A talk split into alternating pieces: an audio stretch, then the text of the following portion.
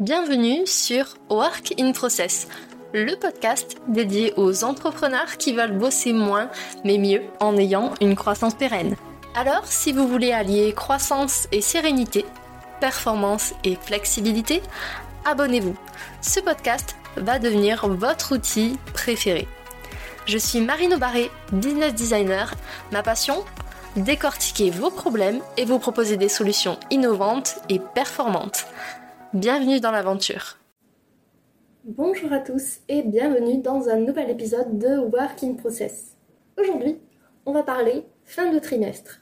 Comment bien préparer le prochain, comment bien clôturer le trimestre en cours. Encore une fois, je partage ma méthode, celle que j'ai pu mettre aussi en place chez des clients. Il n'y a pas qu'une seule méthode. Et l'idée, c'est vraiment de vous donner des clés, des inspirations pour améliorer la vôtre. Alors, comment est-ce qu'on termine bien un trimestre et comment est-ce qu'on prépare bien le prochain? La première chose, bah, c'est de faire un bilan. Un bilan financier, donc au niveau de vos charges fixes, variables, au niveau de vos entrées d'argent aussi. Est-ce que le prévisionnel a été tenu? Est-ce que vous avez eu un surplus d'entrée d'argent Est-ce que vous en avez eu un petit peu moins? Faites un état des lieux le plus exhaustif possible. Ensuite, moi ce que je trouve très important en tant qu'entrepreneur, c'est de faire un bilan émotionnel aussi de ce qui s'est passé sur le trimestre. Alors je triche un peu puisqu'en fait, moi je fais mon bilan chaque semaine, chaque mois, chaque trimestre, etc. Du coup, bah, ce travail, il est beaucoup plus facile. J'ai pas à me rappeler à comment je me suis sentie il y a trois mois. Mais si jamais vous faites pas ce travail, essayez de noter les événements marquants qui ont pu se passer dans votre activité ou même dans votre vie de façon très générale. Ça peut être par exemple une interview sur un super podcast. Ça peut être la découverte d'un contenu qui a transformé votre réflexion sur un sujet. Notez tout. Ensuite, quand on fait le bilan, bah bien évidemment, on va faire aussi le bilan de ces missions clients. Comment elles se sont passées? Est-ce qu'il y a eu des points d'amélioration qui ont été relevés? Est-ce qu'il y a eu des points forts sur lesquels bah, vos clients ont été vraiment hyper contents, hyper satisfaits? Notez tout encore une fois. Bien évidemment, vous faites le point sur vos statistiques. Par exemple, si vous créez du contenu sur les réseaux sociaux ou sur un autre média, un podcast, une newsletter, un article de blog ou même une vidéo, notez vos statistiques. Est-ce que les actions que vous avez mis en place ce trimestre ont porté leurs fruits par rapport à vos objectifs?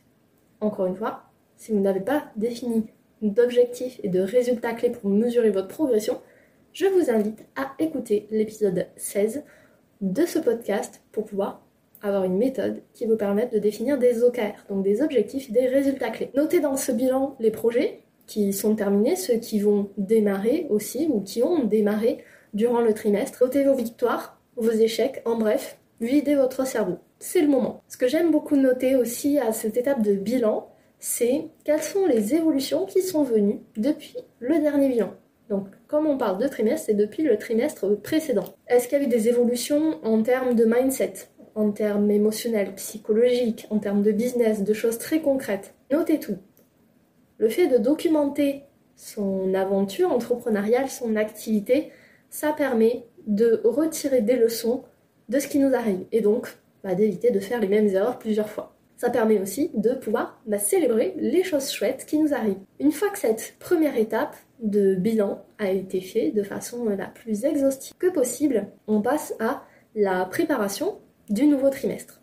Donc pour ça, encore une fois, moi je vous invite de vous baser sur la méthode des OKR.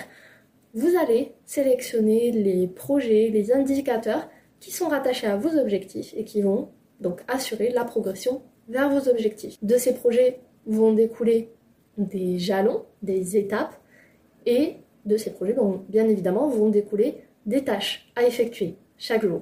Si vous êtes mordu de l'organisation, vous pouvez même commencer à planifier vos semaines à l'avance. Ce que je recommande aussi, chaque trimestre, c'est de mettre à jour quelques process et éventuellement d'en créer des nouveaux si jamais vous avez décelé des besoins. Pourquoi, c'est intéressant de faire ça à chaque trimestre? Parce que bah, ça vous évite d'avoir un gros tas de process à mettre à jour à la fin de l'année. Sachant que bah, la fin de l'année, on a d'autres priorités comme par exemple clôturer de façon comptable son exercice. Et la dernière chose, pour bien préparer le prochain trimestre, que moi j'utilise beaucoup en tout cas, c'est le planning.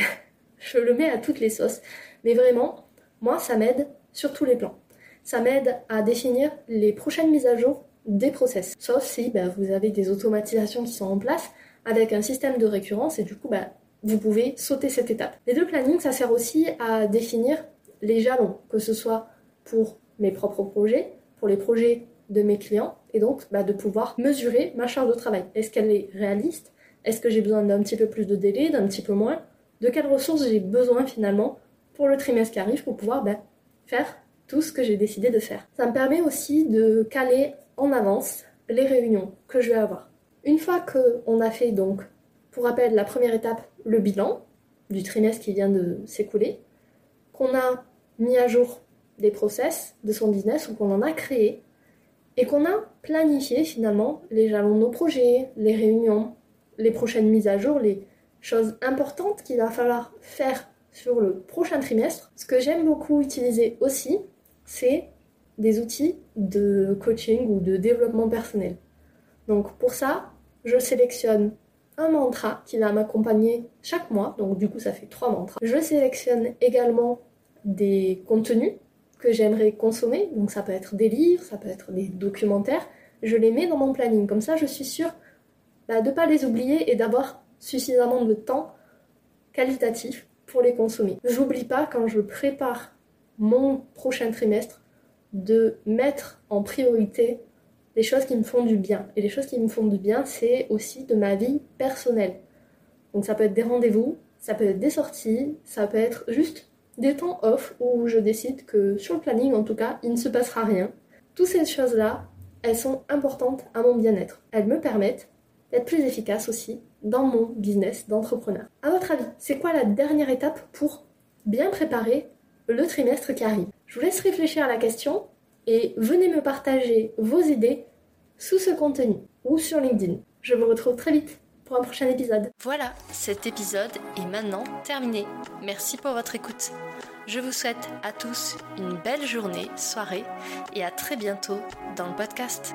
Bye Cet épisode t'a plu?